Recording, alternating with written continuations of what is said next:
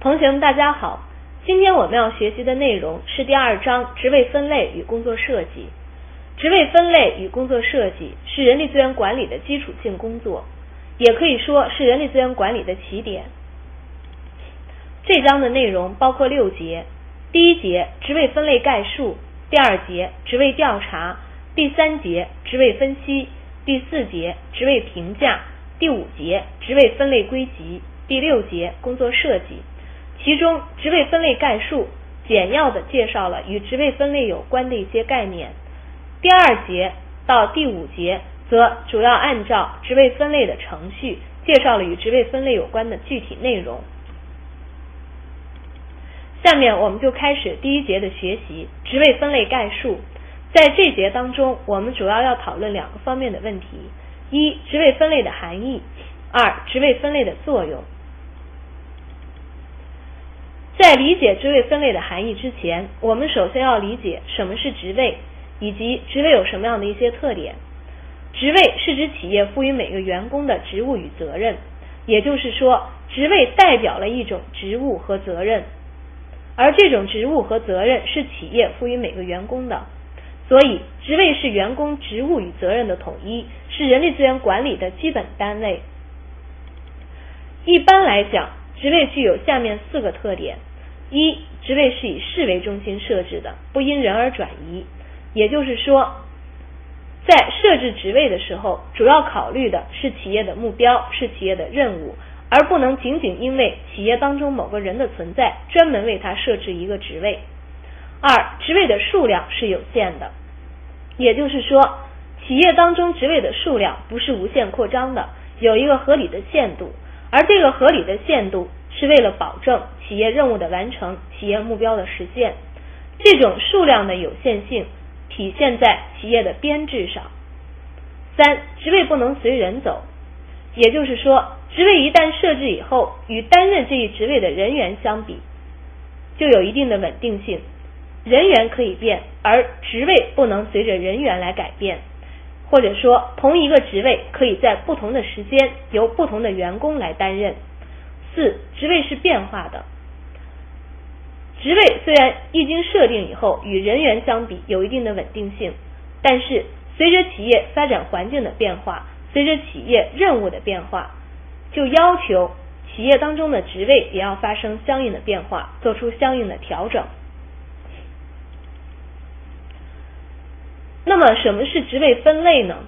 职位分类是以企业客观存在的事实为依据。按工作性质、任务的繁简难易程度、责任的大小、承担本职工作所需要的资格条件等等，将企业中所有的职位加以分析比较，并根据一定的标准，把每个职位都归入适当的档次，以此作为发放劳动报酬和任用、考核晋升、调配奖惩员工的依据。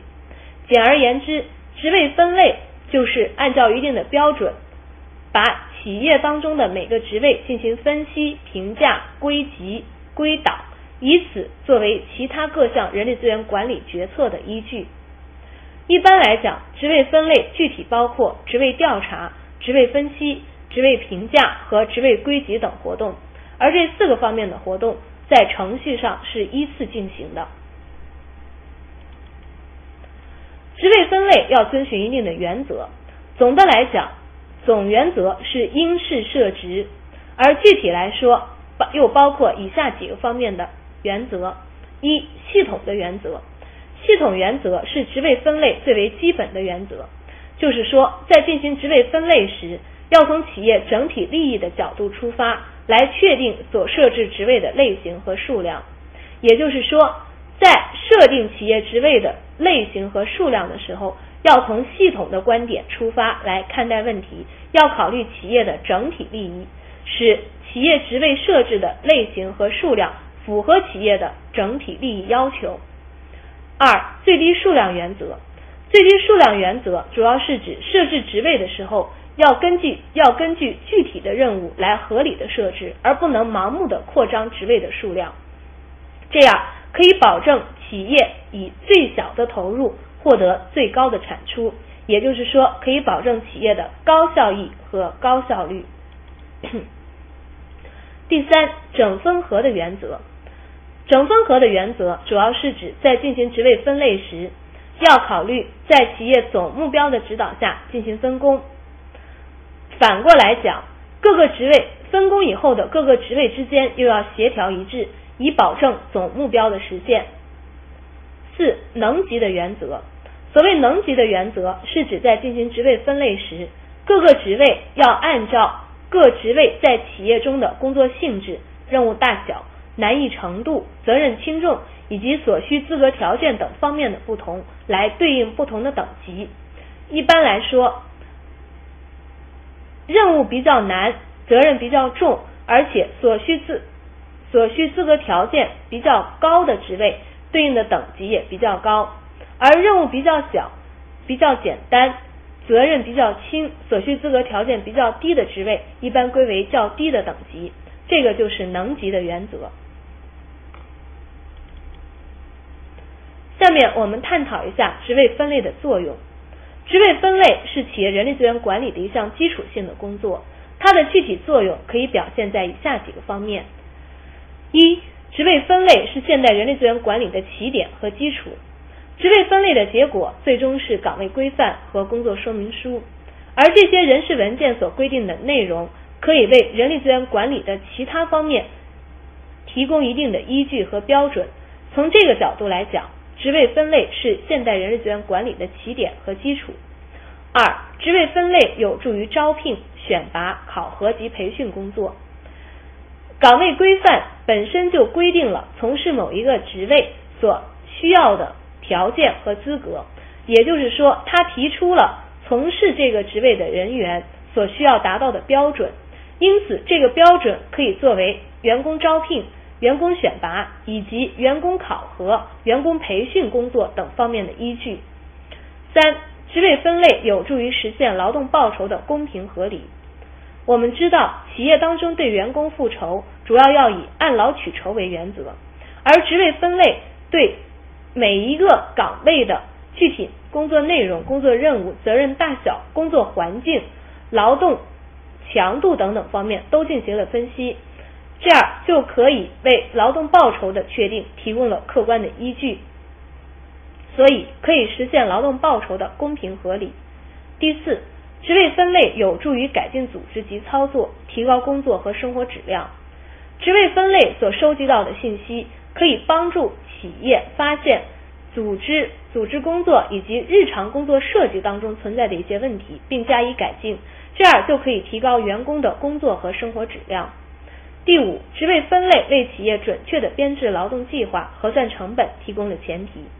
职位分类可以使企业的人力资源管理工作更加的规范、更加的标准化，这样也就为企业编制劳动计划、核算成本的时候提供了一个相应客观的标准。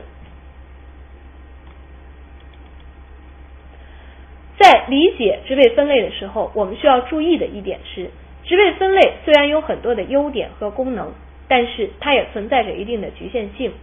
具体来讲体现在以下方面：一、适用范围有限。一般来说，职位分类适用于专业性比较强的职位，而对于那些管理性的职位、保密性的职位、临时性的职位，一般来说是不适是不适用的。第二，程序比较复杂，耗费比较多，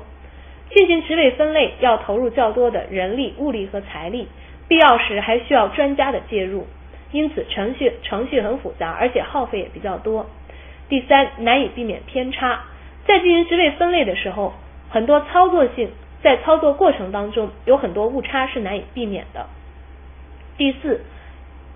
有时缺乏灵活性。前面我们也谈到过，职位分类所遵循的一个总原则是因事设人，因因职因事设职，因此。在职位分类的过程当中，对于标准的关注是一个核心，所以有时候过于强调标准，就会妨碍人的全面发展和人才的合理流动。因此，我们在进行职位分类的时候，不但要看到它的优点和功能，也要注意它的局限性，尽量的克服它的不足，尽量的做到扬长避短。